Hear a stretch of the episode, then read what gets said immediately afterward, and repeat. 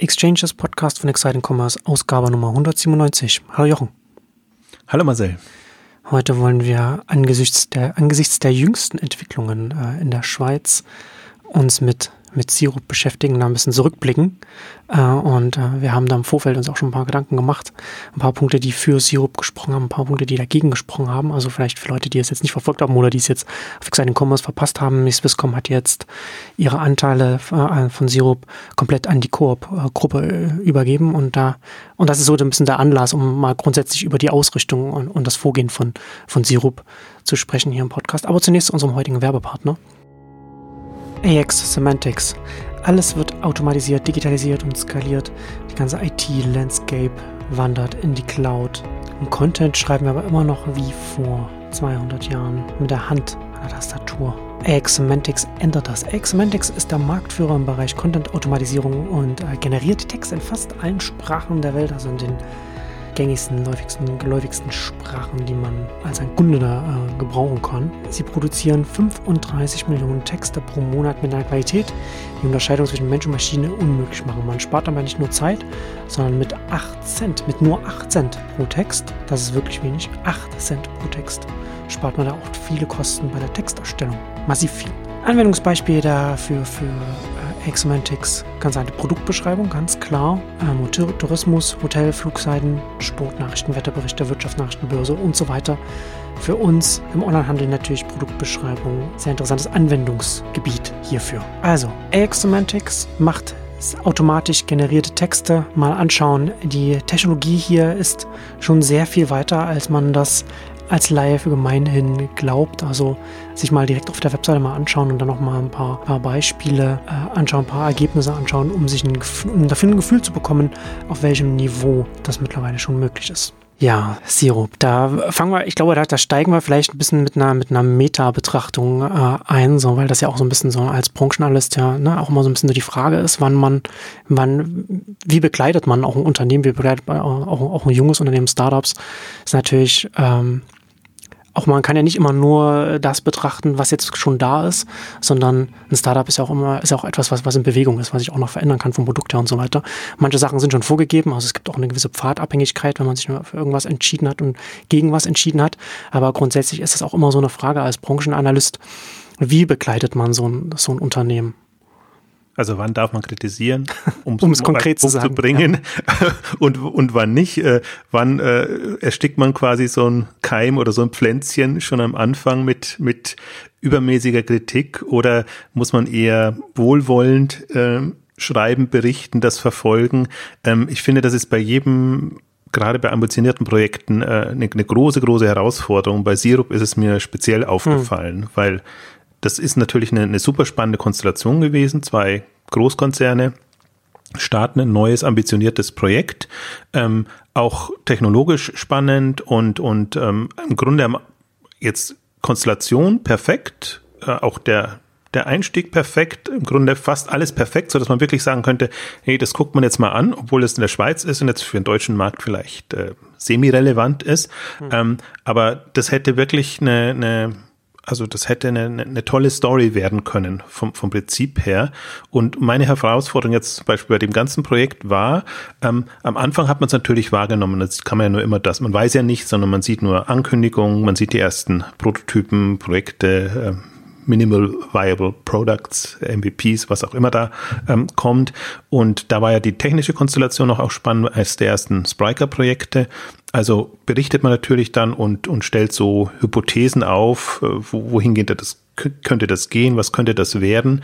Ähm, aber gerade finde ich bei Sirup hat man schon sehr früh gemerkt, dass das in der Form nichts werden kann. Also das, das war für mich dann die größte Herausforderung, dass man sagt, jetzt nach, nach sechs Monaten, spätestens zwölf Monaten konnte man eigentlich sehen, die agieren nicht so, äh, wie man agieren müsste, dass man, wenn man jetzt einen falschen Pfad eingeschlagen hat, äh, sich da wieder rausbringt und, und in eine andere Richtung geht.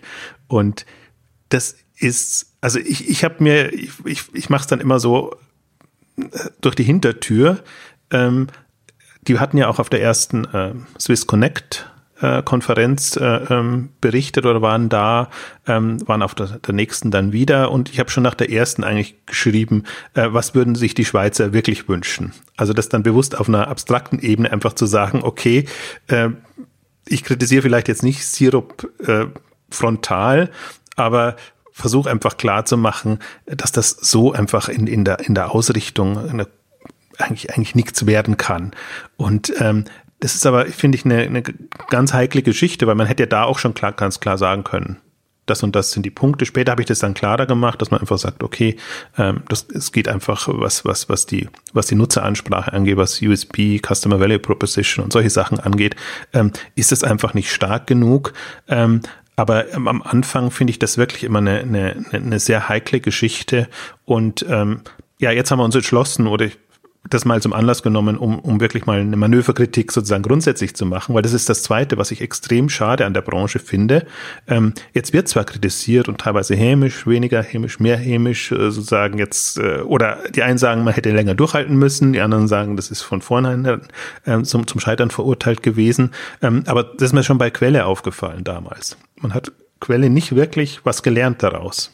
Man hat nicht so diskutiert und analysiert, dass man sagt, okay, das sind die äh, also das sind die ja, wirklich Lehren daraus. Also man, man, man sucht ja dann immer, wenn, gerade wenn was pleite geht oder wenn was eingestellt wird, ist das natürlich immer, ich, das, das wird aus Gründen eingestellt, aber das sind ja nie die Gründe, warum es gescheitert sind. Sondern irgendwann muss man die Reißleine ziehen und dann ist es weg und dann kann man sich an dem Punkt aufhängen und, und, und das kritisieren, aber das ist nicht der Punkt. Und das war bei Quelle, finde ich, nicht der Punkt, sondern es waren strategische Weichenstellungen, ähm, die schiefgelaufen sind und wo im Prinzip jetzt ein, ja, Otto hat so ein bisschen, ist jetzt, also ist in derselben Falle noch, aber versucht sich so ein bisschen rauszuarbeiten. Media Saturn ist definitiv in derselben Falle drin.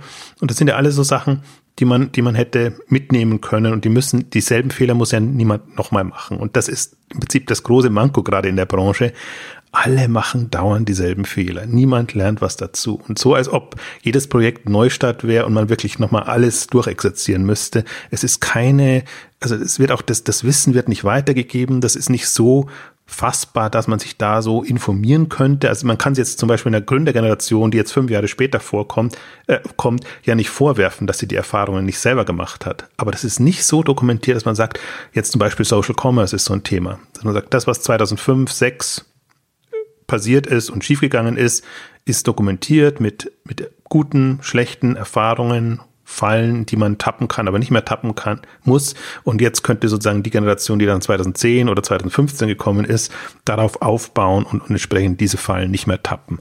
Und das, das ist, also mich nervt das total, weil man leidet ja auch darunter, weil man im Prinzip immer sich im Kreis dreht. Man denkt immer, da kommt wieder ein neues spannendes Projekt und das ist eigentlich die Zeit wäre reifer dafür und die könnten jetzt sozusagen, wenn sie professionell mit dem Wissen von damals das angingen, könnten da super profitieren. Und dann sieht man, das ist genau wieder dasselbe, genau dieselben Fehler, genau dieselben Punkte, auch an denen es letztendlich ähm, scheitert. Ähm, und ähm, das ist wirklich so ein ja, Thema, das ich sehr, wie soll ich sagen, das mich bewegt und glaube, deswegen müssen wir auch gucken, dass, dass wir das öfter machen, dass man mal wirklich so zu bestimmten Punkten und bei bestimmten Themen einfach mal so ein, ein, ein Projekt und ein Thema durchanalysiert. Und das eigentlich auch soll der Aufhänger jetzt dieser Ausgabe sein, weil ich finde, bei, bei Sirup kann man sowohl sehen, wie man es machen sollte und könnte, ja. und aber auch, was, was man eben nicht tun sollte. Genau. Also das ist auch so ein bisschen, deswegen bietet sich Sirup ja auch an, weil es ein paar Punkte, äh, positive wie auch negative Sachen gibt, die man da äh, durchsprechen kann. Und äh, da haben wir uns auch ein paar Punkte überlegt und äh, dann lassen wir uns vielleicht, gehen wir einfach so Punkt für Punkt das so ein bisschen durch und da fangen wir mit dem ersten an. Also positiv natürlich die großen Ambitionen, die man hat, äh, aber sich nicht davon quasi gleich äh, naja, dass man, dass man die nicht gleich äh, sofort angeht, sondern dass man, man hat große Ambitionen, aber man fängt klein an. Also man kann natürlich nicht gleich, wenn man mit etwas Neuem anfangen, kann man nicht gleich äh, alles abdecken, was man äh, irgendwann mal erreichen möchte, sondern man muss erst mal im Kleinen anfangen. Also ich fand, das war wirklich das Bemerkenswerte auch daran, dass es einmal wirklich ein ambitioniertes Projekt war, wo man, wo man einfach, wo jetzt Geld. Klar, wenn auch zwei Konzerne dahinter stehen, ne? muss ja auch dann was, muss es ambitioniert sein. Die könnten auch immer sagen, ja, lass es uns mal mit Bordmitteln machen oder lass es uns intern machen oder so. Es gibt schon die ja, ganzen stimmt. anderen Konstellationen auch. Also, aber jetzt einfach zu sagen, ich meine, das war jetzt ein bisschen auch von außen her äh, kommend, weil man eben damals hatte man eine Ricardo-Übernahme ähm, oder ein Ricardo, das man nicht bekommen hat. Ähm, und, und ein Galaxus oder ein Digitech, das an, an Migro ging. Also insofern hatte man selber, konnte man sagen, okay, das Geld, was wir jetzt letztendlich ist es ja eine Preisfrage gewesen, jetzt für den, für den Kauf nicht äh, eingesetzt wurde, das können wir nehmen, um selber etwas anzugehen und zu machen. Und wenn die äh, Zahlen stimmen, die kursiert sind, also wirklich im dreistelligen Millionenbereich, Budget dafür freigemacht hätte, dann macht das zumindest mal den Kopf frei und dann sagt man, okay, dann kann man erstmal groß denken, dann kann man das ambitioniert angehen und dann kann man sich auch ein Thema suchen, ähm, was wirklich Relevanz hat. Und Sirup wurde ja dann immer auch so gehandelt als äh, Amazon-Alternative oder das nächste Amazon oder einen Wettbewerber zu Digitech Galaxus oder wie man es auch sehen will. Also wirklich schon ein, eine relevante Macht im Schweizer Onlinehandel. Und ähm, der, der Markt ist da. Also das, das, ähm, egal wie man es dreht und wendet. Also wir haben das jetzt ja ein bisschen so mal auch als K5-Mantra äh, äh, formuliert, dass wir sagen, ähm, nicht Amazon ist der Wettbewerber, sondern die klassischen Offline-Stationären. Wenn man besser ist als die online, dann hat man einfach immer noch 80 Prozent des Marktes als, als Möglichkeit. Und dann kann Amazon oder können die etablierten Player eigentlich machen, was sie wollen. Ja. Und an der Konstellation hat sich ja nichts geändert und da mit so einem Anspruch reinzugehen, ähm, also das, das finde ich den richtigen Weg. Also das, das ist besser, als wenn man sagt, so Me Too, wir müssen da auch ein bisschen was machen und da, also so immer, immer so ein bisschen dabei zu sein nur. Ähm, also das fand ich sehr bemerkenswert und das finde ich auch, das äh, muss man dem ganzen Projekt, äh, egal ob es gescheitert ist, ähm, zugute halten. Ja, also das Marktpotenzial wahrnehmen, das ja ganz oft nicht wahrgenommen wird, wenn man von, vom, vom Onlinehandel spricht. Ja, äh, du hast es ja schon angesprochen, ne? Da viel Geld rein, äh, das ist natürlich auch äh, immer hilfreich, aber das ist dann äh, auch nicht alles. Nee, das ist die große Gefahr dann, wenn man, wenn man äh, hm. viel Geld hat, ähm, dass man auch dem Eindruck erliegt, es wäre eine Frage des Geldes, der Erfolg, der Online-Erfolg. Und das ist es halt leider nicht. Also in bestimmten Punkten ist es das. Also ein Zalando zum Beispiel ist für mich ein, Fall, ähm, die erste Zalando-Version oder eigentlich womit sie groß geworden ist, das war eine reine Frage des Geldes. Mit viel Kapitaleinsatz, ja. Klassischer Online-Shop, viel Marketing, ja. ähm, aber auch da noch Geld richtig eingesetzt. Also es ja. war schon gut gemacht marketingseitig, sowohl von der damals möglichen TV-Kampagne bis hin auch zu den, den Tracking-Möglichkeiten und allem drum und dran. Also das ist schon auch, geht schon auch mal darum, wie setzt man Geld ein, aber man kann schon sagen, okay, oder man kann den Eindruck gewinnen, ähm, Geld wär's, das den Erfolg ausmacht. Ähm, ich glaube aber im, im, zweiten Schritt muss man dann einfach schon sehen, Hirn hilft manchmal mehr als Geld, dass man wirklich smart äh, ähm, äh, Dinge angeht und äh, im Grunde das Konzept schon immer das also dass äh, der Hebel sein muss. Ähm, und ich fand das auch jetzt gerade bei Sirup, ähm, ich meine, da wurde ja auch gelästert und ich finde immer schade, dass das ähm, Lästern dann nicht rüberkommt oder jetzt auch nicht gesagt wurde. Also jetzt sagt man irgendwie zu früh den Stecker äh, äh, gezogen, nicht lange genug durchgehalten. Aber was man gelästert hat über die 20 Prozent Aktionen, Rabattaktionen, alles Mögliche, was, was Sirup gemacht hat und wo zum Teil auch absurde Geschichten äh, kursieren in der Schweiz, dass man eben sagt, okay, wir haben unsere Apple-Produkte dann eben bei, bei Sirup äh, gekauft, als die 20 Prozent Aktionen waren. Also es war halt so wirklich komplett gestreut und und absurd und daran sieht man ja eigentlich schon, was, was, was wirklich ein großes Manko war an, an dem ganzen Projekt, dass man irgendwann mal aus Verzweiflung ähm, den Geldhahn aufdrehen musste in der Hoffnung, dass man damit die Kunden gewinnt und das Ding doch noch so in Gang bringt, äh, was eben das Konzept selber nicht hergegeben hat. Ja, und es bringt es ja auch nicht voran. Ne? Das ist dann auch noch so etwas. Und es ist natürlich ein sehr, ist natürlich ein verlockender Hebel, der einem kurzfristig so ein paar Zahlen bringt, aber langfristig natürlich konzeptionell und, und kundenseitig nicht weiterbringt.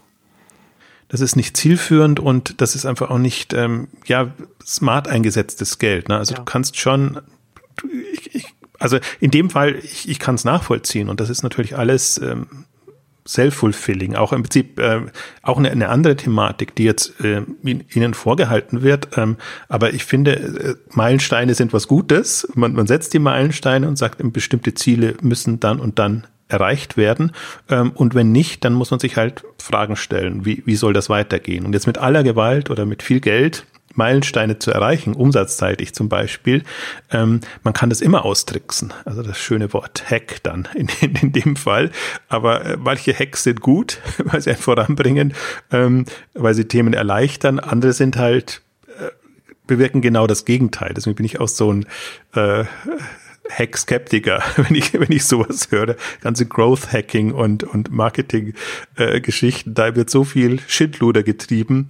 Ähm, also das ist halt, ist da nicht zielführend. Und insofern da war dann Geld wieder schädlich, weil jemand, der eben äh, es, sag, sag mal, also ich will Ihnen nicht vorwerfen, dass sie nicht damit hausgehalten hätten oder dass, dass sie das äh, quasi äh, ohne Abstimmung gemacht hätten. Aber ähm, ich glaube schon, wer halt weniger Geld hat, muss kreativer sein, am Produkt zu arbeiten oder oder oder sich was ich was weiß ich virale Komponenten oder andere äh, äh, Geschichten äh, ähm, zu überlegen, so dass man eher einen Pull-Effekt äh, erzielt, als dass man mit aller Gewalt und Druck da in, in, in den Markt geht und für Aufmerksamkeit sorgt. Ich, Sirup ist so eine zweischneidige Geschichte, weil, weil du natürlich schon sagst, okay, ich will da eine, ich will auch eine Markenwahrnehmung haben und ich will das wirklich als große, relevante Plattform etablieren. Ähm, aber ich glaube, da werden wir später noch drauf kommen, es ist halt letztendlich am Produkt gescheitert. Es ist nicht, nicht am Anspruch und auch nicht am, glaube ich, am Team und, und auch schon nicht an der Technologie oder an sonst irgendwas äh, gescheitert, sondern am Produkt. Das hat einfach nicht den Nerv der Leute getroffen und dann, dann tust du dich unheimlich schwer, das mit äh, so viel Geld, also wie, wie, wie möglich dann noch unter die Leute zu bringen. Ja. Apropos Hacking, da Technologie ist ja auch äh, ein, ein, wichtiger Punkt. Und da ist Sirup ja auch ganz interessant, ne? Also, dass sie da als das große Spriker-Projekt da äh, gestartet sind. Also einer, das hat ja durchaus auch für Gesprächsstoff gesorgt, dass, dass das so ein, dass so ein Prestige äh, Startup oder wie auch immer man es nennen will, da darauf setzt. Und dann haben sie aber, wenn ich das, wenn ich mich richtig erinnere, haben sie dann nochmal die Technologie gewechselt, oder? Genau, später sind sie dann, oder eigentlich noch gar nicht so lange her, haben sie das gewechselt und äh, das ist auch, ähm, finde ich, in Ordnung. Also auch die, die äh, CTO war ja eine Frau, ist, ist irgendwann ausgestiegen, gewechselt und da hat man schon gesehen, das ist alles noch nicht, das ist nicht so da gibt's Turbulenzen. Ähm, ja, das, ich meine, im Grunde war es eine glückliche Fügung dass sich da Sirup und Spriker getroffen haben. Weil im Prinzip die, so wie, wie äh, damals Spriker ja auch in den Markt gegangen ist, ähm, mit Spriker kannst du quasi das nächste Rocket werden. Ähm, und das ist die, die Rocket-Technologie und damit kann man entsprechend ähm, flexibel mit einer Basisstruktur oder Framework ähm, dann eben seine Lösung entsprechend bauen. Ähm, finde ich auch gut, dass das passt, weil, also finde ich auch gut, das passt zusammen, ähm, aber also die Alternative wäre halt gewesen, wir machen alles von Grund auf selber, was sie am Ende dann auch gemacht haben. Aber das finde ich sogar den Ansatz gut, dass man sagt, okay, wenn wir da schon eine, eine Basis haben, dann können wir die ja erstmal nutzen, um uns, ja. äh, um darauf aufzubauen. Also insofern ist das eine, eine, eine also ich fand eher da gut jetzt am, am generellen die Einstellung, dass man sagt, okay, wir, wir wollen, wir sind Tech-Player, wir müssen Tech-Kompetenz im Haus haben, wir müssen das Thema selber im Griff haben und wir bauen das selber auf. Äh, man kann immer dann überlegen, wie smart oder unsmart ist das. Ähm, was muss man tatsächlich alles selber bauen? Oder kann man für bestimmte Phasen auch bestehende Technologie nutzen?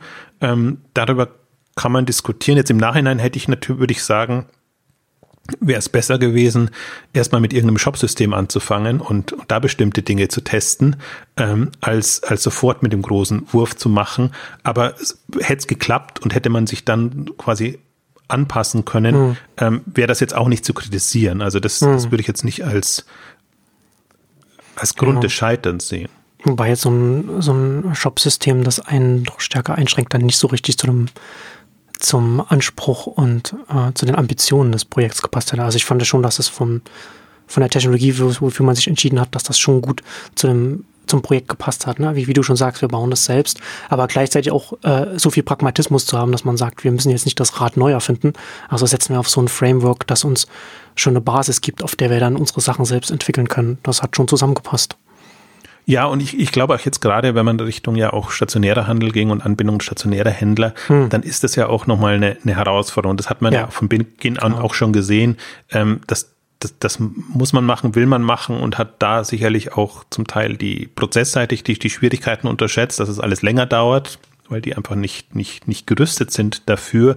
Also insofern, nee, das war jetzt nur eine, vielleicht eine allgemeine Anmerkung jetzt sozusagen. Nicht jedes äh, ambitionierte Projekt muss ja sofort mit, mit, mit ambitionierter Eigenentwicklertechnologie äh, äh, starten, sondern das war ist für mich auch Zalando zum Beispiel ein Beispiel. Die würden es wahrscheinlich heute nicht mehr so machen, aber dass die halt am Anfang auch ihren kleinen Magento-Shop gemacht haben, bis das irgendwann mal nicht mehr gegangen ist, dann dann entsprechend gedreht haben. Aber ich würde jetzt die beiden auch nicht vergleichen. Das ist schon mal eine andere Hausnummer, was Sirup da angehen wollte, als als was was was Zalando da hatte.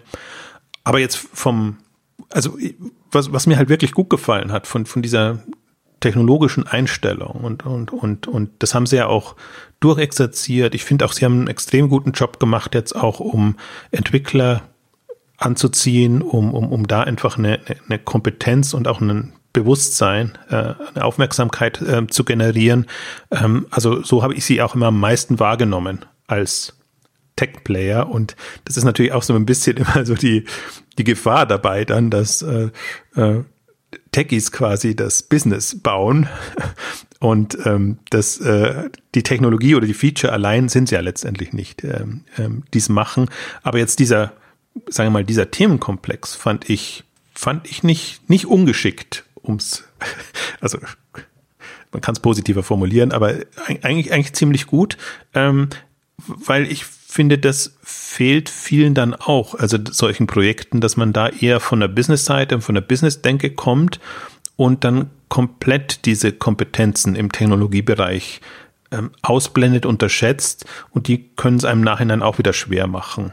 Und also deswegen fand ich das von der, von der Grundaufstellung und von der Grundausrichtung perfekt. Und wir sind ja jetzt noch bei den ganzen positiven Punkten sozusagen, die, die wirklich eigentlich ähm, ja, die, die, die, die zum Erfolg führen hätten können. Äh, wie gesagt, wenn, wenn das Konzept vielleicht ein bisschen, bisschen anders ähm, gewesen wäre. Ähm, und ich finde jetzt auch durchaus, also wird dann auch vielleicht vorgeworfen, dass, dass man jetzt, also dass es mehr Spriker genutzt hat als Sirup oder dass das irgendwie eine unglückliche Konstellation war.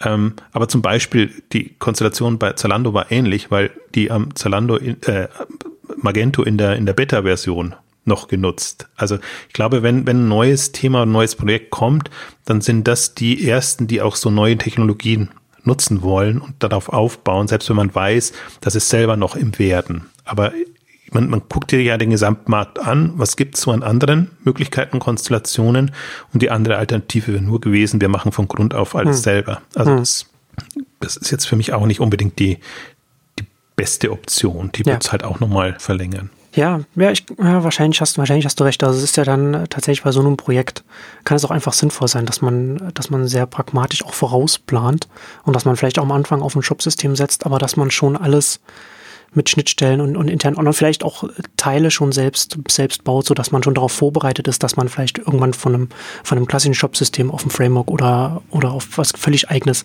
umstellt, ohne dass die, dass die Schmerzen der Umstellung dann so groß werden, sodass man, sodass man sich die Optionen dann einfach für die, für die kommende Roadmap, für die Jahre, die man, die man natürlich dann wachsen will und, und weiter aufbauen will, dass man darauf vorbereitet ist. Also von, von daher kann das schon Sinn ergeben, dass man jede Phase technologisch quasi schon mitdenkt und sich zumindest die Optionen offen hält. Weil zum Beispiel, das ist ja auch was, was bei Rocket auffallend war, dass die ja da keine Skrupel hatten. Also wenn eine Technologie nur bis zu einem gewissen Grad gereicht hat, oder da wusste man, jetzt muss schnell irgendwie was hinkommen, so ein ja. Groupon muss aufgesetzt werden ja. und ratzfatz, zack, mach mal äh, mit irgendwas. Hm. Hauptsache, das ist in, ist in drei Monaten oder noch besser. Hauptsache es ist am Markt. Hm genau, die 100 Tage war ja immer die, die, äh, der Punkt. Es muss in 100 Tagen muss das da sein und muss funktionieren und man muss damit loslegen können. Ähm, also, und, aber dann eben mit der Einstellung, wir machen jetzt, also Technologieinvestment ist für uns kein Investment in die Ewigkeit, sondern das muss für die Phase gut sein und wir wissen aber auch, dass wir das eventuell dann komplett austauschen müssen. Und das ist, finde ich, auch bei, bei so manchem Rocket-Projekt ist das eine der, der, als der Hauptthemen, quasi immer wieder die Technologie von hm, neuem hm. von vorne austauschen äh, und, und zu machen. Ähm, aber ich, ich glaube, daran führt nichts vorbei. Also deswegen muss man schon, ich glaube, das ist ein anderes Technologieverständnis jetzt auf der, der Startup oder der Wachstumsebene, als im, im klassischen Bereich, wo man, wo man Technologie wirklich als Investment sieht und dann einfach sagt, okay, das tausche ich jetzt aus, aber das muss man in den nächsten fünf oder zehn Jahre dann tatsächlich auch, auch überleben.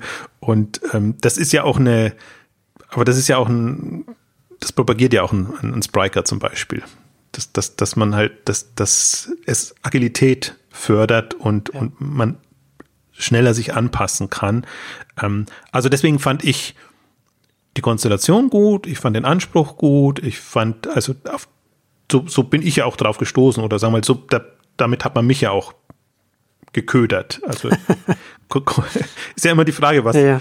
ja welcher Aspekt ist interessant, ja. Genau, was findest du auch so spannend, dass du das hm. auch tatsächlich beschreibst. Es gibt so viele Projekte unterschiedlicher Art und ähm, ich finde, das hat man äh, an dem hat man da auch am Anfang sehr gut durchexerzieren können, weil man eben auch sieht, was ist dann ihr Minimalprodukt, mit dem sie online gehen und das haben ja auch alle die Hände über den Kopf zusammengeschlagen. Das soll es jetzt sein und das war sehr mutig, dass sie im Prinzip in der wird es wahrscheinlich gar nicht Beta-Version nennen, sondern eine Alpha-Version hm. online gegangen ist, sind, die schlimm ausgesehen hat, die, die jetzt äh, in keinster Weise äh, verdeutlicht hat, was das Ding eigentlich mal werden kann, ja. ähm, aber wo man einfach gesehen hat, die, die, also die, die sind im Modus unterwegs, im richtigen Modus unterwegs. Und das fand ich schon ähm, bemerkenswert und ich glaube, das kann man auch äh, jetzt kann man wirklich lernen von, wenn, wenn man jetzt selber sowas angeht oder andere was angeht, dass man sich dann nicht von dem, von dem hohen Anspruch äh, ja. abhalten lässt, Dinge auf den Markt zu bringen. Ja, was es ja wieder zu dem ersten Punkt zurückbringen würde. Ne? Große Ambitionen, aber erstmal klein anfangen. Aber das ist so die Reaktion, die du hier beschreibst, äh, die gibt's ja, die, mit denen finden sich Startups ja schon immer konfrontiert. Na, dass man natürlich, dass, dass ganz viele Leute äh, sich auf das erste Angebot da drauf schauen und denken, das ist jetzt der Weisheit letzter Schluss. Also nicht sehen, dass es, dass, dass es, dass ein Startup ein Produkt iterativ weiterentwickelt, weiterentwickeln muss und dass es sich in ganz viele verschiedene Richtungen entwickeln kann. Und das ist natürlich nicht das. Ne? Also wie wenn man sich jetzt, man kann sich ja mal überlegen, so dass immer, man schaut sich das erste iPhone an, ne? Das, was konnte das, was konnte das nicht. Ne? Das, und, und das ist ja schon, das ist ein Hardware-Produkt, ist ja nochmal was ganz anderes, als wenn man jetzt so einen, Online-Shop hat, die man, äh, was äh, auf Software basiert, was relativ leicht iterativ weiterentwickelt werden kann. Aber kommen wir von der technologischen Konstellation zur organisatorischen Konstellation, weil das ja auch nochmal interessant ist, äh, dass sie unabhängig vom Mutterschiff äh, operieren konnten, beziehungsweise muss ja sagen, unabhängig vom Mutterschiff und vom Vaterschiff. Das ist ja auch nochmal so eine interessante Konstellation. Ne? Dass man so ein Startup hat, das nicht eine Ausgründung von einem, von einem Konzern ist, sondern dass zwei Konzerne zusammen äh, so, so ein Projekt starten, so ein Unternehmen starten. Ich, ich habe das Gefühl, das ist was, was auch nur in der Schweiz geht, weil da jeder jeden kennt. Äh, das, kann ich, das könnte ich mir jetzt hier so in Deutschland nicht so richtig vorstellen. Aber das ist auch nochmal interessant. Grundsätzlich die Konstellation und dass, dass Sirup unabhängig da äh, agieren konnte.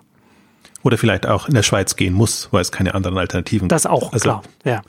Welcher ja. VC oder wer würde da, da 100 Millionen äh, hinlegen oder zumindest in Aussicht stellen ähm, für, für so ein Thema. Ne? Also da musste schon, ähm, das ist ja auch wieder eine Stärke jetzt durchaus der, der, der Schweizer Wirtschaft, dass man sagt, okay, wir sind uns äh, dessen bewusst, wir sehen, was da auf uns zukommt, wir sehen, wie die Zalandos und die Amazons in den Markt vordringen und ähm, wir müssen im Prinzip dagegenhalten und welche Konstellation finden wir jetzt, um, um das zu machen.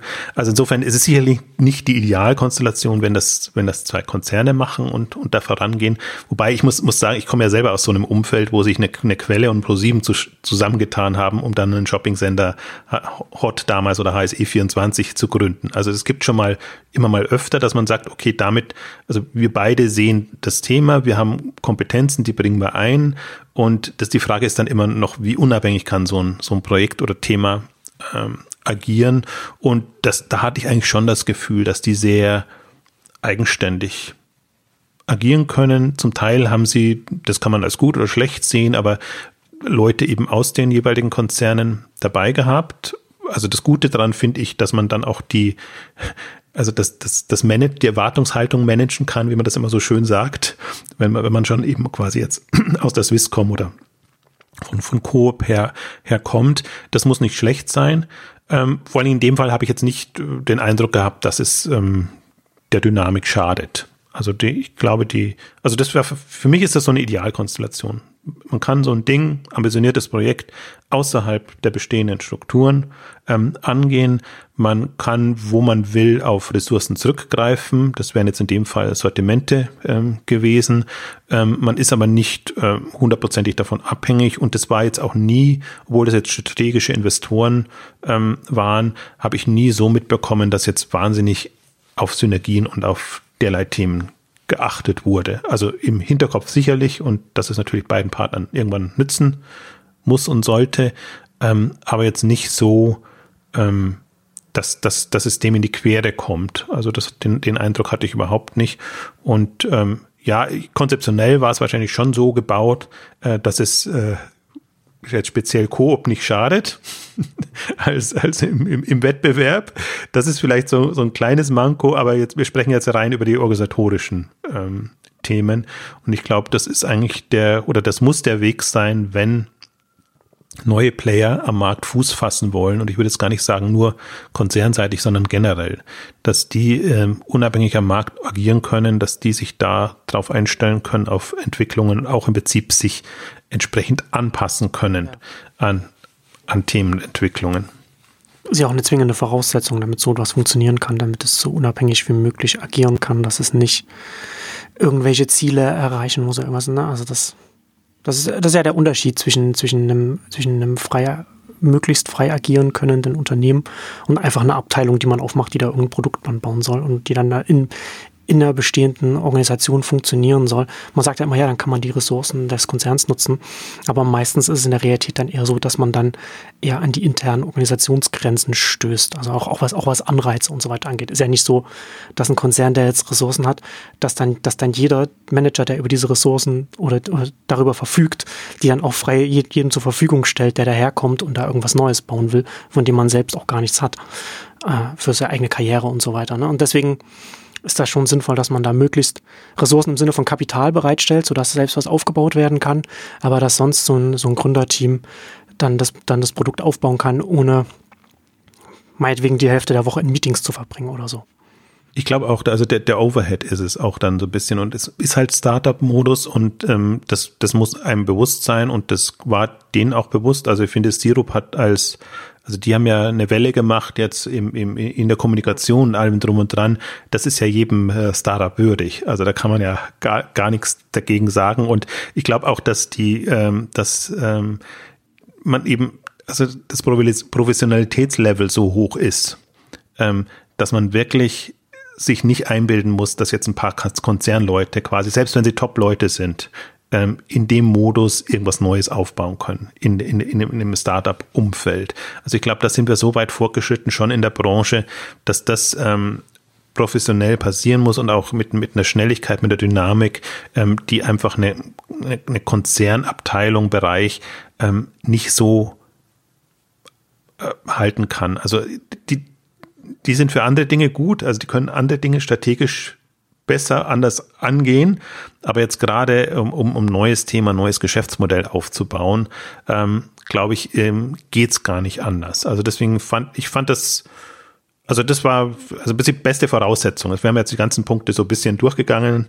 Ähm, eigentlich Idealkonstellation, Idealvoraussetzungen. Ähm, man wüsste nicht, was man da kritisieren kann. Also da müsste man schon wirklich ins, ins Detail reingehen, dass man sagt, jetzt an der Grundkonstellation ist irgendwas so verbockt, dass das deshalb hätte nicht klappen können. Also hm. Das, das sehe ich nach wie vor nicht und äh, da, da sehe ich mich auch bestätigt zu sagen, dass man so ein Thema auch äh, begleitet und, und intensiv beobachtet, weil das ist immer die Gefahr. Das kann gut funktionieren, kann nicht funktionieren. Und wenn man sagt, wenn es gut funktioniert, dann sagt man ja, okay, aber ich habe es immer gewusst, von Anfang an begleitet und, und alle Schritte sieht man jetzt so.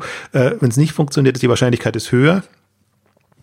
gut, dann, dann, dann, dann steht man blöd da und dann heißt dann sehr schnell, ja, das wurde gehypt und, und das wurde un unsinnigerweise gehypt. Und ähm, also ich also das, ich finde da den, den offenen Ausgang finde ich immer gut. Natürlich äh, würde würde ich auch immer sagen, äh, toll, wenn man recht hatte am, am Ende.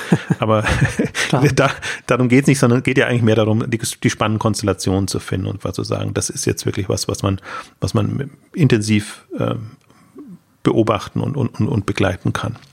Und hier noch ein heißer Event-Tipp von uns, von unserem heutigen Werbekunden Axemantics. Axemantics ist auch der Veranstalter des Automated Text and Content Day am 4. Juni in Berlin. 4. Juni in Berlin. Das größte Event, auf dem sich Content- und Marketing-Experten wie Karl Kratz, Nils Katter und viele andere darüber austauschen, wie künstliche Intelligenz unseren Umgang mit Content verändert. Zusammen mit ausgewählten Partnern präsentiert der AXCD Dienstleistungen und Lösungen, die Unternehmen und Agenturen bei der Optimierung von Content unterstützen. Wer jetzt schnell ist, kann sich noch die Super Early Bird Tickets für nur 179 Euro sichern. Also direkt auf axcd.berlin gehen und den, und den Ticket sichern und bei uns in die Shownotes schauen. Da haben wir das auch verlinkt. Ja, und dann kommen wir jetzt vom Geld, von der technischen Konstellation, organisatorischen Konstellation, allem zum, zum Produkt selbst. Ähm, und da können wir eigentlich das zusammenfassen. Äh, Helfer-Syndrom ist kein Geschäftsmodell und auf unser Helfer-Syndrom-Ausgabe verweisen. Äh, also wir haben ja viele Ausgaben, das meine ich ja auch mit Ausgaben, ja lernt man dazu zu mhm. Marktplätzen und Marktplatzthemen gemacht und haben das ja rauf und runter dekliniert, weil das ja immer dieselben Themen fallen und äh, Aspekte sind.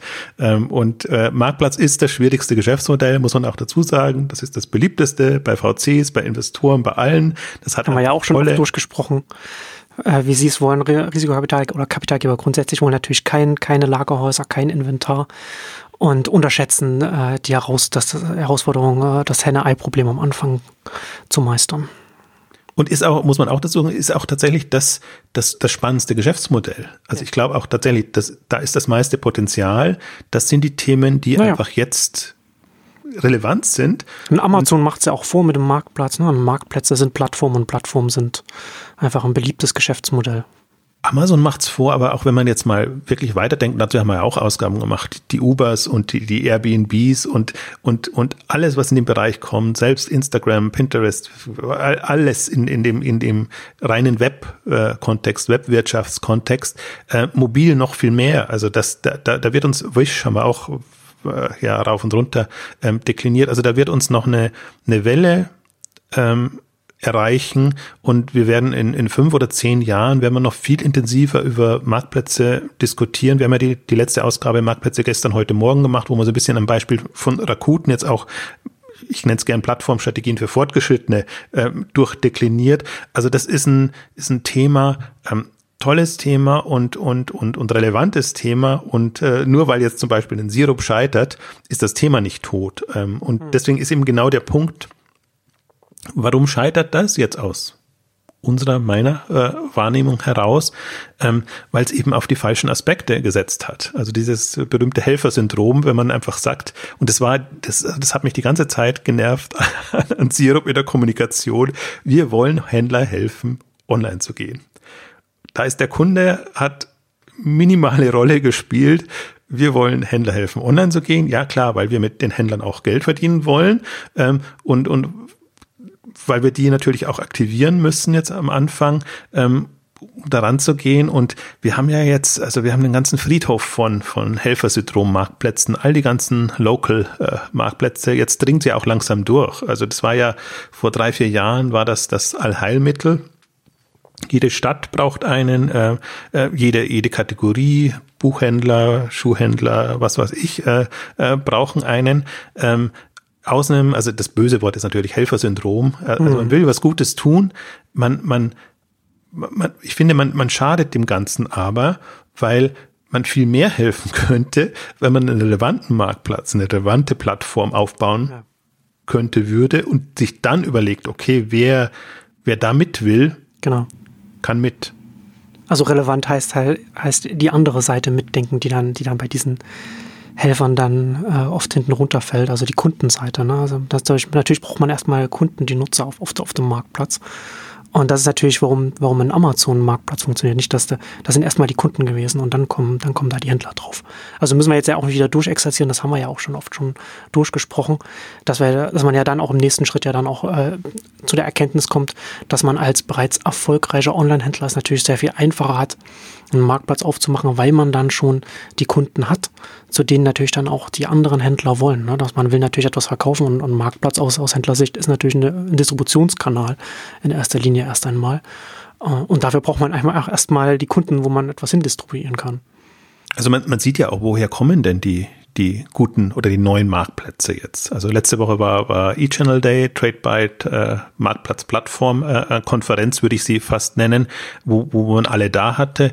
Und äh, man sieht ja, Zalando ist, ist der neue große Marktplatz jetzt in der Schweiz. Galaxus, Digitech Galaxus äh, greift sehr stark an mit einem sehr smarten Ansatz aus meiner Sicht, wo sie genau das, den Punkt eben beachten. Was wollen denn die Schweizer Kunden? Sie wollen günstig Produkte unter Umständen auch aus dem Ausland kaufen. Also äh, smarter, smarter Schachzug äh, Digitech schadet der Schweiz und wahrscheinlich auch sich selber und, und, und, und den Schweizer Handel, aber öffnet quasi ähm, den eigenen Shop als Marktplatz für ausländische, europäische, also EU-Händler und äh, unterstützt. Aber auch, also sagst, sie schaden sich vielleicht selbst, aber auch sinnvoll, ne? Wenn sie es nicht machen, dann macht es jemand anderes. Absolut. Amazon ist vor der Tür. Genau. Also das ist natürlich jetzt auch, der, der Druck ist da. Ja.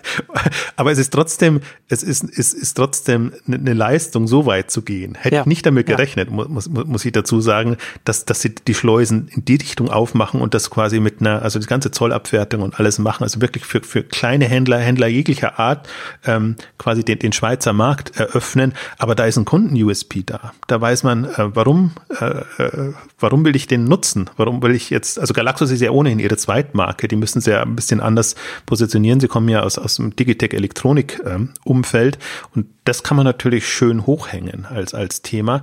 Ähm, aber kommen wir gleich noch dazu. Aber die, der, wenn ich jetzt mir angucke, also es ist nur ein gutes Beispiel dafür, dass, dass der Händler die Handelskompetenz erleichtert es, einen Marktplatz zu machen. Also das ist jetzt, ich finde, das hat jetzt spätestens äh, Zalando hat das gezeigt, auch mit einem sehr mutigen Schritt.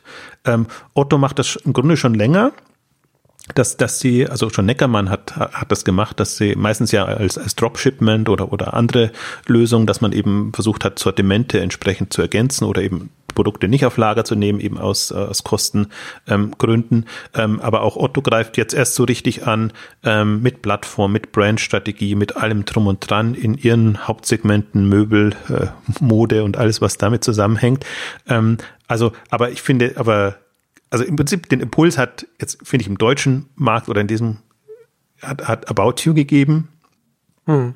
Ähm, Zalando hat das äh, perfektioniert, äh, wo man einfach gesehen hat, man kann auch einen bestehenden Händler komplett drehen, ähm, wobei sie vorher schon immer getestet haben und, und also Marktplatz ist ja jetzt schon ein, ein gängiges Thema seit langem, aber diese Plattformansätze auch, dass man im Prinzip mit, mit Plattformen einfach andere Erlösquellen sich erschließen kann, das ist, glaube ich, jetzt natürlich durch Amazon äh, äh als Vorbild getriggert, aber ist jetzt auch für, für sehr viele andere Händler einfach eine, hm. eine Option. So, Zalando zeigt auch schön, dass man da diese Transformation zum Marktplatz hin, dass man die auch schrittweise gehen kann, ne? dass man erstmal mit Herstellern äh, Integrationen arbeitet und dann immer weitergeht und dann das ausbaut und dann auch äh, Zukäufe macht und so weiter.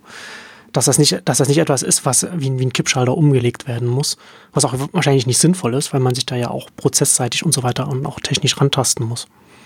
Aber ich glaube, an, an all diesen neuen Marktplätzen muss sich jeder Newcomer messen lassen. Hm. Das sind ja. Händler, die können Handel, die können die Abwicklung und alles, was damit zusammenhängt, super gut machen. Und das andere kommt dann on top. Jeder Marktplatz, äh, der also die Anbindung und alles klappt ja noch ganz gut, ähm, aber die, die, die Abwicklung und alles, was damit zusammenhängt, muss halt bestimmten Standards ähm, genügen. Und auch im Prinzip die, also Abwicklung heißt für mich auch, wann, wie schnell wird die Ware geliefert, äh, welche Rolle spielen Versandkosten, wie ist die Retouren-Thematik, alle ganz klassische Hardcore-Handelsthemen.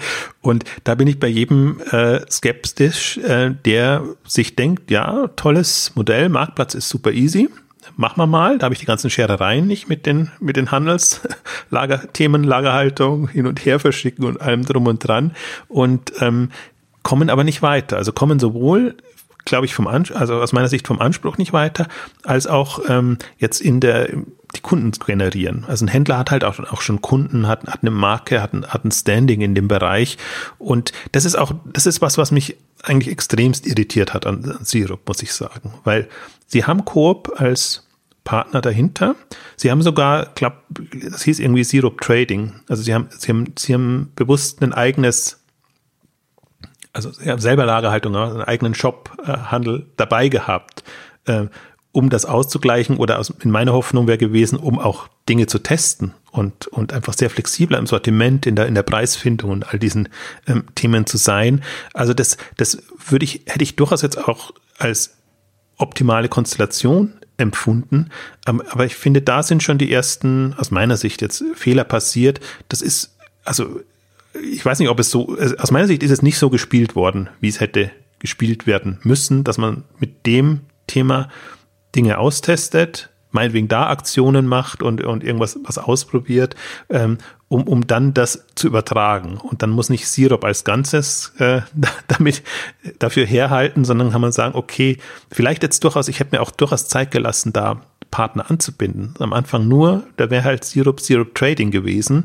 Und dann ist es der Shop, man, man, man verkauft sich schon als in Anführungszeichen Marktplatz, aber im Prinzip ist, ist man nur die Seite und das, also nur der Händler. Und am Anfang haben sie es gemacht, weil man da gemerkt hat, dass die sortimentseitig einfach bestimmte Lücken haben, ähm, aber eher so aus einer, also nicht aus einer lernenden Rolle heraus, sondern eher so aus einer Notlösung heraus, um überhaupt was zu haben. Und ich hätte das als die große Chance gesehen, wo man wirklich äh, Dinge ausprobieren kann, wo man flexibel ist. Das sieht man ja auch an eBay. Was tut sich eBay schwer, Dinge zu machen und Dinge auszuprobieren, weil sie immer quasi den indirekten Weg gehen müssen mit irgendwelchen Händlern und, und sich für die etwas überlegen. Ähm, das, da tut sich in Amazon leichter, da tut sich in Zalando, da tut sich in About You, alle tun sich da sehr, sehr viel leichter, um, um, um, um diese Dinge zu machen und einfach dann auch sein, sein Profil zu schärfen und, und, und die Ausrichtung entsprechend hinzubekommen. Also das, das ist, das fand ich jetzt äh, eine der ersten Enttäuschungen bei dem, bei dem, bei dem ganzen Thema, ähm, dass ich mir gedacht habe, meine Güte, das, das, wenn ihr im, im, im Handelsbereich ähnlich agiert hättet wie im Technologiebereich, dann, dann, dann hätte das was werden können. Ich glaube, dann hätte man auch sehr schnell raus, äh, also Stichwort Helfersyndrom, rausgefunden, äh, dass es wahrscheinlich allein als Online-Händler schon schwierig genug ist, was hm. zu finden und dass die die stationären Händler einem eher einen Strich durch die Rechnung machen, dass, dass, dass die einfach die, die Dynamik rausnehmen, dass, die, dass man da gar nicht die, die USPs und alles en, en, entsprechend hinbekommt. Ähm, und das wäre ja auch eine Erkenntnis gewesen, dass man da früh sagt, okay, dann gehen wir vielleicht nicht den, den, den Weg, sondern ähm, auch wenn es schwerfällt und auch wenn es vielleicht einer, einer Coop mehr ins Gehege kommt, dann, dann werden wir halt eine, eine Online-Plattform hm. ähm, mit also sie hatten sogar einen schönen Slogan, Happy Shopping. Und die haben das offenbar, also online tauchte für mich der nicht mehr auf. Und ich bin jetzt natürlich nicht im Schweizer Markt verankert, aber offenbar in den Kampagnen haben sie den noch genutzt. Aber für mich kam der Anspruch Happy Shopping nicht rüber. Also das, das war ein hübscher Slogan und dann sage ich, okay, das ist zumindest mal besser als wir sind die günstigsten, alles zum günstigsten Preis. Aber das, das wurde für mich nicht so äh, unterfüttert und ähm, weiß nicht, die Karte hätte ich extrem gespielt, also zumindest am Anfang, bis ich was Besseres gefunden hätte. Ähm, aber ich habe ja eher das Gefühl gehabt, das ist dann unter Happy Shopping geblieben vom, vom Anspruch. Ja. Und, und dann bist du natürlich super beliebig. Dann, dann geht eigentlich gar nichts. Und dass die Leute jetzt, also ich glaube, das ist zu verkopft, zu glauben, dass die Leute online stationären Handel unterstützen wollen. Ja. Also, dass man so ein Wohltäter. Das denkt, das denkt der Handel oder, oder der stationäre Händler ja. denkt, dass das, dass man da, also ich weiß nicht, was man, was, was man sich dabei denkt. Das ist natürlich Wunsch, Wunschdenken ist es in erster Linie, ne? Äh, aber, ja. ja. Also das ist auch, im Prinzip ist es ja auch ein, äh, wenn man will, ist es schon ein, ein, äh, ein Marktsegment, das man bedienen kann. Aber das ist halt schon sehr eher nostalgisch gedacht, so nach, von, von, von hinten. Das, wie, wie nehmen man die auch, die, die noch mit? Ähm, nicht so sehr von, von vorne. Und das ist, ähm, ich glaube, das hätte man als Händler rausgefunden. Also beziehungsweise da hätte man sehr schnell festgestellt, als 0815 Händler hm. habe ich keine Chance am Markt. Ja. Und so ist man halt 0815 Marktplatz äh, geworden, hat aber genauso wenig ähm, Chance am Markt, wenn man nicht, nicht klar verargumentieren kann, ähm, wofür stehe ich eigentlich beim Kunden. Also es lässt sich ja quasi, was du jetzt beschreibst, zusammenfassen, dass da, dass es da einfach kein äh, Product Market Fit gegeben hat. Also finde ich ein schöner Begriff, der vom von Marc Andresen mal populär gemacht wurde, also nicht von nicht von ihm erfunden, aber von ihm populär gemacht wurde, der schön beschreibt, ne, dass man, dass, dass natürlich ein Produkt muss natürlich auf den, es muss natürlich, man muss natürlich einen Markt finden oder man muss das Produkt an den Markt anpassen. Äh, so dass so dass es überhaupt Kundennutzer und so weiter gibt, dass man das also quasi genau das, das Gegenteil von etwas am Reißbrett machen oder oder jetzt hier etwas beliebiges den den den Endkunden zur Verfügung zu stellen. Ich finde den Begriff auch sehr schön. Also kommt natürlich aus der VC-Welt, aber hm. der hat nämlich auch noch die zeitliche Dynamik drin, dass man genauso ja. sagen kann, okay. Genau, das Iterative ist, ist, ist damit drin, genau. Ja, also man, man hangelt sich voran, aber man weiß, es ist das Timing richtig, mit welchem Thema komme ich jetzt genau richtig an. Das kann man damit nochmal ein bisschen ähm, ähm, justieren und äh, die Phase hat, hat komplett gefehlt aus, aus meiner Sicht. Also man, man ist da sehr seinem Stil treu geblieben oder was du am Anfang gesagt hast, seinem Pfad weitergegangen, ohne Rücksicht auf Verluste und musste dann mhm. eben auf Rabatte und, und auf alles Mögliche setzen und hat keine Möglichkeit mehr gehabt, das in irgendeiner Form ähm, umzusteuern, anzupassen, ähm, auch in der, in der zeitlichen Dynamik. Also geht's, geht's, also wie, wie schnell treibt man welche Themen auch voran, meine mein ich damit. Und man hat jetzt schöne äh, Referenzbeispiele, finde ich. Ähm, About You ist für mich eins der, der besten Beispiele jetzt aus dem, aus dem ähm, Konzernkontext. Besser noch sieht man es aber eigentlich bei Picnic. Und deswegen ist, ist meine Euphorie für Picnic auch so groß, weil sich die sehr viel Zeit genommen haben, am Anfang im Kleinen zu testen und zu gucken, wie muss ich dieses Produkt bauen, damit es meinen, den Nerv am Markt trifft und die haben sich da schon konzeptionell super viele Gedanken gemacht, haben das dann aber in der Praxis immer wieder getestet, haben ihre Nutzer mit, mit eingebunden und haben das, also das ist fast, das ist auch fast aus dem Bilderbuch. Damit heißt es noch nicht, dass Picknick äh, erfolgreich sein wird und, und, und, und durchkommt, aber äh, im Prinzip so, so würde ich mir das erwarten. Also und was das Schöne sowohl an About You als an Picknick ist, ist eine ähnliche Konstellation. Die haben alle ihre 100 Millionen Euro jetzt in dem Fall, nicht Schweizer Franken. Ähm, also haben, haben viel Geld, große Ambitionen, ähm, also, aber sind trotzdem jetzt nicht so festgelegt, was am Ende rauskommt. Und wenn man sich in About You die erste Version anguckt, wo sie heute stehen, beziehungsweise wie sie den Sprung auch von, von Web auf Mobile gemacht haben oder machen mussten, auch so ein Thema bei, bei Syrup, was ich nicht, nicht wirklich verstanden habe. Also das müsste eigentlich eine, eine, eine Mobile-Geschichte äh, vom Beginn an äh, geworden sein. Ähm, also ich finde, an den Beispielen sieht man auch, wie, wie, wie agil man da vorangeht und wie man zum Teil sich auch von, also es fällt sicherlich schwer, sich von Dingen und Themen zu verabschieden, wo man einfach merkt, das geht ja gar nicht. Also dieses App-Konzept von About You, Apps und, und Themen in oder Services in die eigene Plattform einzubauen, ähm, gar nicht funktioniert, hat Mobile schon gleich nicht funktioniert, ähm, dann hat man alles quasi, hat, am Anfang hatte man ja auch so mehrere Apps und, und, und unterschiedliche Herangehensweise sich mal vorgenommen und hat das, ich bedauere das zum Teil so ein bisschen dann wieder eingedampft und ist jetzt eigentlich so ein bisschen, ja, böse formuliert, langweiliger ähm, als, als, als es sein könnte. Ähm, aber ich verstehe sozusagen warum man es machen musste und dass man einfach, um einfach eine Dynamik zu haben und weiter voranzukommen. Ähm, also Picknick finde ich, also gerade wenn man Picknick und Sirup vergleicht, jetzt als anderes Beispiel, da sieht man einfach, wie das, wie, wie das eigentlich passieren müsste. Und Picknick ist auch nur so ein Thema, kommen ja auch vom Markt. Äh, die, die Quote, die der Lebensmittelhandel Handel online macht, ist so und so und die muss irgendwie also die, die Nutzer sind bereit, äh, bereit dafür, die muss nach oben gehen und mit welchem Konzept macht man das jetzt? Und ähm, insofern ist das ist, ist eine ähnliche Denkweise und äh, bei denen sieht man aber im Unterschied, finde ich, zu, zu Sirup, dass sie, dass sie ähm, auch auf allen Bereichen optimieren und einfach auch, auch also nicht nur vom Produkt jetzt in der, in der Anmutung und, und in der Art des Services, sondern auch was, was die, die Kostenstrukturen und, und alles angeht, dass sie sich da sehr viele Gedanken machen. Und da empfehle ich sehr jetzt den, den, den neuen Podcast äh, von, von Ude Kieslich und, und Alex Graf, die sowohl Picknick als auch Okado im Lebensmittelhandel durchdeklinieren. Super spannend, wenn man mal so aus Insider-Sicht, also jetzt Brancheninsider-Sicht sieht, auch welche Kennzahlen da relevant sind in den Lieferprozessen, in diesen ganzen äh, Thematiken. Ähm, also deswegen ist das momentan mein, mein Referenzbeispiel. Ähm, auch deshalb, weil vom Picknick weiß man sehr viel. Für mich wäre genauso Wish ein gutes Referenzbeispiel, vielleicht sogar noch das Bessere jetzt im, im Kontext mit, mit, mit Sirup. Ähm, ja aber da, da gibt's leider nicht so viele Infos und, und Insights. ist ein bisschen unterm Radar. Da weiß man nur, dass sie wahnsinnig viel Geld haben. Ähm, und aber das dann offenbar doch, also ich finde, die, die setzen's ja, smarter ein, das ist jetzt wieder fies den, den Sirup-Leuten gegenüber. Sag mal, die haben, die, die kommen halt aus so einer agilen Denkweise heraus. Und ähm, das ist, ähm, also wenn ich was eigentlich schon sehr früh an, an, an, an Sirup kritisieren wollte, also neben dem Helfersyndrom ist es, ähm, dass man im Prinzip niemandem vorwerfen kann.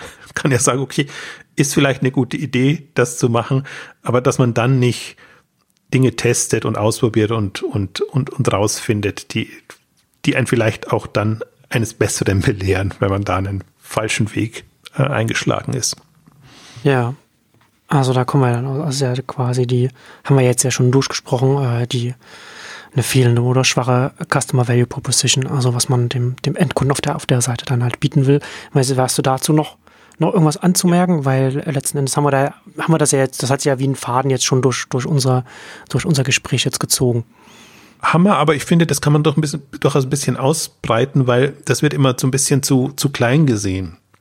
Was hm. heißt Customer Value Proposition und was ist der, der Kundennutzen tatsächlich dann von, von so einer Plattform? Und äh, weil gerade im Online-Bereich wird das immer nur als äh, UX-Design, äh, Webseiten-Anmutung gesehen, aber das kann eben auch Service-Komponenten haben, das kann bestimmte andere Aspekte haben. Und man sieht jetzt gerade mit, mit, mit Unternehmen wie Stitch Fix, die kommen, oder Enjoy oder andere haben wir ja auch durchdekliniert, dass es noch ganz andere Aspekte haben kann, um einfach das für den Kunden zu einem relevanten Angebot zu machen. Und ähm, ich glaube jetzt, also zu, um nochmal, also Happy Shopping war ja jetzt im Prinzip so der, der Lichtblick, den ich gesehen habe, der, der nicht irgendwie, äh, der nicht geleuchtet hat am Ende dann. Aber die, die, die, die Dimensionen, die ich immer jetzt wenn ich mit Startups arbeite oder mit, mit, mit, mit anderen einfach vor Augen führe, weil man ja oft auch nicht sieht, wo sind noch die Potenziale, wenn sie nicht da sind. Aber wir, wir haben im, im visuellen Bereich einfach noch extrem Nachholbedarf. Wirklich äh, schöne, also Inspiration Instagram, äh, Pinterest, was da weitergegangen ist und was, was im, im Onlinehandel noch fehlt. Während im ganzen Social-Bereich äh, tolle Möglichkeiten. Poshmark ist für mich mein Lieblingsbeispiel. Haben wir auch eine Ausgabe gemacht mit, mit, mit, mit jetzt so äh, aus, aus der Shop Talk äh, heraus, was da, was da für neue Themen kommen. Also um es da auch nochmal zu verdeutlichen. Also wir sprechen jetzt nicht davon, äh, will ich der preisgünstigste sein, will ich irgendwie den stationären Handel äh, befördern oder sonst irgendwas, sondern ich muss schon ganz klar dem Kunden sagen, ähm, was, was ich für den sein will und was ich, was ich für einen Anspruch habe. Und ich glaube einfach, dass was dann immer kommt und was das Schwächste USP ist die größte Auswahl zum günstigsten Preis. Das ist immer das. Die ultimative Nicht-Antwort. Das Banalste, ja, ja. genau. Also da, da weißt du schon, ups, da wird es da wird's schwierig, Geld mit zu verdienen. Das ist ähm, ganz, ganz heikle äh, Geschichte. Und deswegen, aber das ist jetzt auch Wiederholung nochmal, aber einfach um es auch da nochmal ein paar Perspektiven aufzuzeigen, ähm, haben wir auch in, in zig Ausgaben durchbesprochen, ähm, dass oftmals auch so USPs eben aus der Nische herauskommen.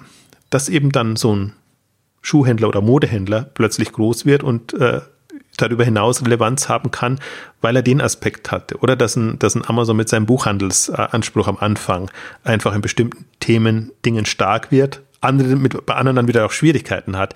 Also ich glaube, dieses alles für alle sein zu wollen, von Beginn an, auch gerade bei Marktplatzmodellen, äh, die, die große, große Gefahr, ähm, macht sehr schwierig. Dann ist es oftmals besser, sich einen, ein Themenfeld rauszusuchen oder alternativ eine Zielgruppe rauszusuchen, dass man sagt, okay, die ist es. Ja. Also das ist ja, ist auch ein schönes Beispiel, also ein schönes historisches Beispiel.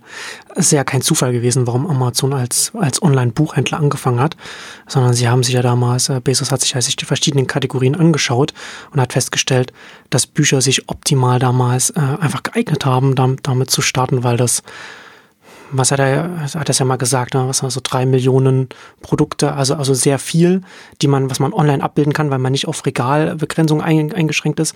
Man kann es leicht suchen, wenn man, wenn man weiß, was man will. Ne? Man kann es leicht finden und dann äh, auch leicht auch, auch leicht verschicken und so weiter.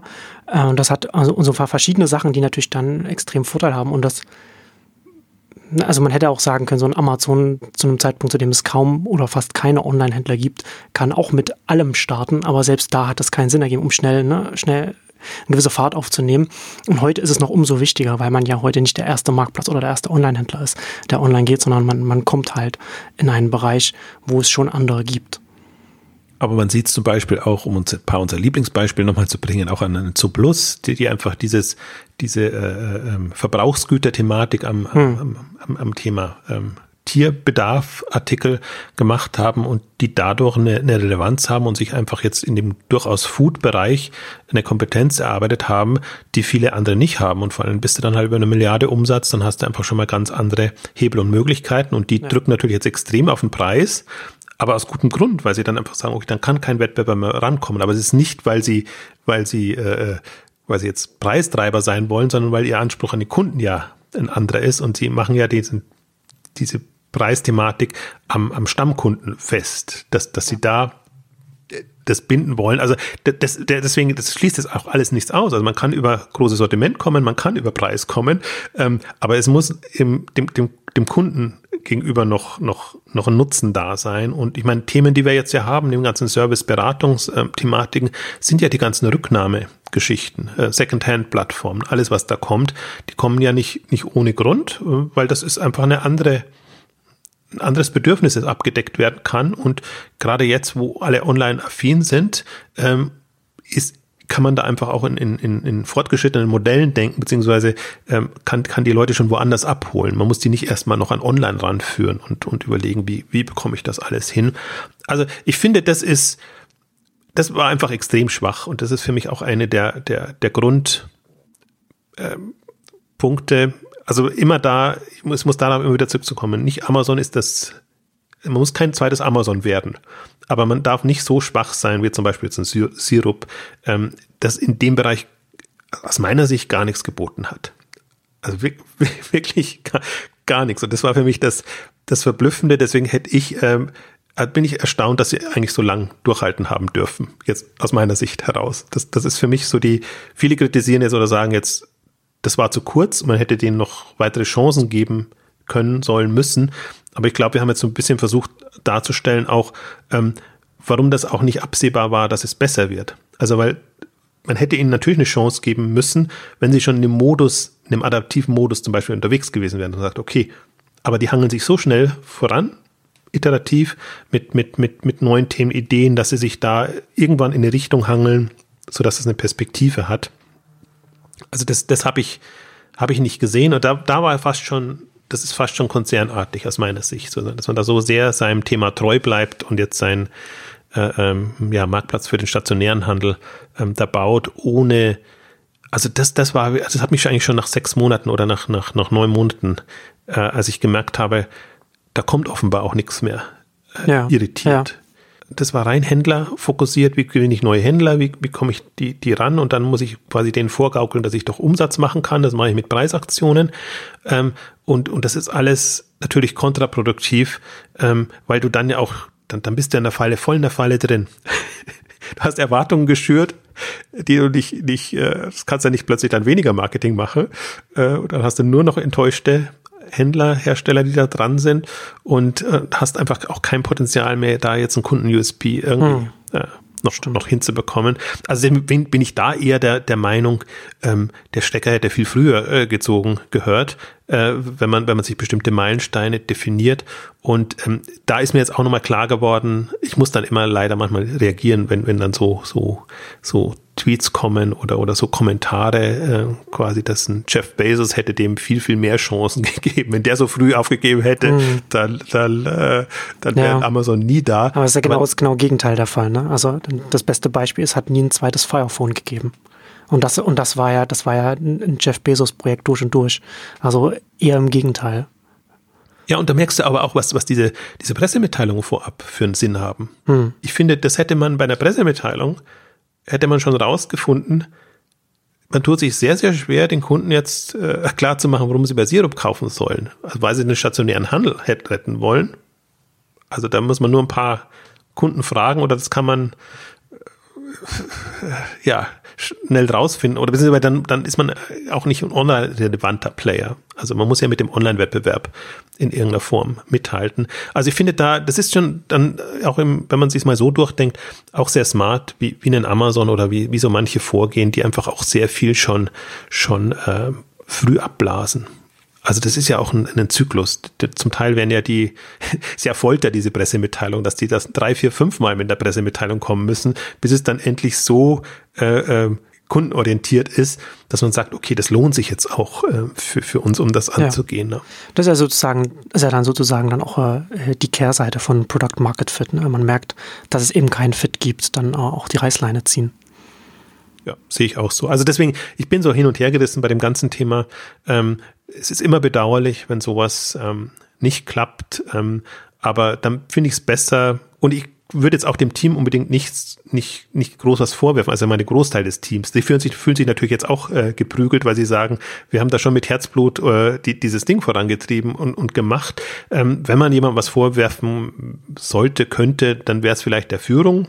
Ähm, aber auch da hängt es davon ab, wie das eingetütet war, also was, was so die, die Vorgabe war, ob man bewusst nur das Ding machen durfte und sollte, dann ist es schon wieder ein kleiner Nachteil konzernseitig, aber zum Beispiel jetzt äh, dem, dem Tech-Team oder, oder da generell ähm, auch Vertriebsteam, die habe ich ja auch mal so ein bisschen mitbekommen, sozusagen, was die, was die ähm, äh, wie, sie, wie sie sich engagieren und wie sie die Händler eben anbinden und alles. Ich glaube jetzt in dem unter der Haube kann man, kann man, kann man schlecht Kritik üben, sondern das ist, und das finde ich auch, das ist halt das Einzige, was man dafür lernen kann, so, so Themen sind oftmals dann schon von Grund auf verbockt. Also es ist einfach schon in der, in der Ausrichtung.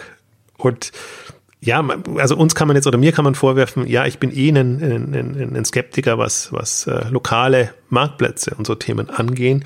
Ja, aber es hat ja auch einen Grund, warum. und, und mein, hm. mein, mein, mein Punkt ist ja nicht, dass ich nicht will, dass der stationäre Händler gerettet wird, sondern dass ich mir überlege, wie muss eine attraktive, relevante Online- Plattform aussehen, so dass ich dann eben in den Wettbewerbskonstellationen äh, eine Chance habe. Und dann erst dann kann ich ja retten, wenn ich die Kunden ja, auch äh, genau. entsprechend begeistere. Ähm, also das, das ist das ist mein Argument dabei. Natürlich wird's immer, kann man es dann vereinfachen und sagen, okay, der hat, hat nur was gegen den stationären Handel. Ähm, aber das wird man auch sehen. Also, wenn das ist jetzt durchaus interessant, dass die stationären Händler sich ja was gerade erstaunliche Dinge machen, dass, dass die wirklich äh, auf die, also Schuhe.de, mein Lieblingsbeispiel, plötzlich bei eBay und bei, bei Amazon und bei Zalando überall vertreten sind. Ich sehe noch nicht, wie sich das rechnen soll, aber äh, also, wie soll ich sagen, die wollen sich schon retten lassen, sagen wir es mal so rum. Ja. Aber am besten lässt man sich halt von jemandem retten, der dann auch Kunden und Umsatz bringt, ähm, als von jemandem, der einfach nur Retten um des Rettens willen machen will. Also insofern, ich hoffe, das, hoffe, das war jetzt einigermaßen fair dargestellt und aber ich finde es wichtig, ich glaube, jeder, der jetzt kommt, kann im Prinzip diese Erfahrungen nutzen und kann einfach sehen, okay, ähm, tolle, tolles Umfeld, tolle Konstellation, kann noch so gut sein, wenn das Konzept nicht stimmt, das Produkt ist es letztendlich, das, das, das den Erfolg ausmacht. Und das ist so ein bisschen das, das Bittere daran, dass eben da leider eben Geld in ein Thema gesteckt wurde, was ohnehin schon schwierig ist. Das ist, das verstehe ich auch die ganzen Schweizer, die jetzt ein bisschen äh, weinen und, und äh, aus meiner Sicht finde ich, also das sind so fadenscheinige Analysen dann. Also hm. durchhalten war es nicht. Also das hilft nichts. hilft nichts, wenn man, wenn man ein Thema, das, das nicht funktioniert, da versucht, das am Laufen zu halten. Also da finde ich das konsequenter. Und jetzt bin ich mal gespannt, es soll ja in, in Microspot aufgehen. Ähm, und das ist ja dann ein Händler, der sich dann als Marktplatz öffnen kann. Und vielleicht ist das dann wirklich ein, ein Weg, äh, der hat dann den ganzen stationären Ballast hinten dran nicht mehr, ähm, dass man da wirklich mit Technologie und den ganzen Themen äh, Dinge voranbringen kann. Das Schweizer Markt ist gerade eh interessant. Dann haben wir nämlich die versus ähm, Galaxus, Amazon dringt nach vorne rein.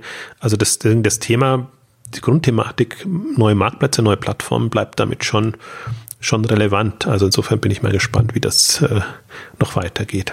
Ja, ich auch. Also mich hast du überzeugt. Ich war ja vorher der Ansicht, dass man dann zu kurzem Atem hatte, aber jetzt, wo du das darlegst, ist es tatsächlich schon äh, besser so, wie sich das jetzt wie das jetzt wie, quasi gemacht wird. Vielleicht noch witzig, vielleicht mal intern noch geplaudert. Du hast ja gesagt, sozusagen, das wird das so, das wird das so ähnlich wie, wie bei Kaufland quasi, mhm. dass wir da äh, das selber nochmal durchdeklinieren. Und da, da ist nämlich genau der Punkt. Kaufland hat einfach nicht durchgehalten. Ja, also das, genau. das, das ist eine, das ist eine andere ähm, Thematik. Das, das, das würde ich anders argumentieren. Ich finde, das war gut aufgesetzt und das passt. Da gibt es andere Themen, die man da diskutieren kann.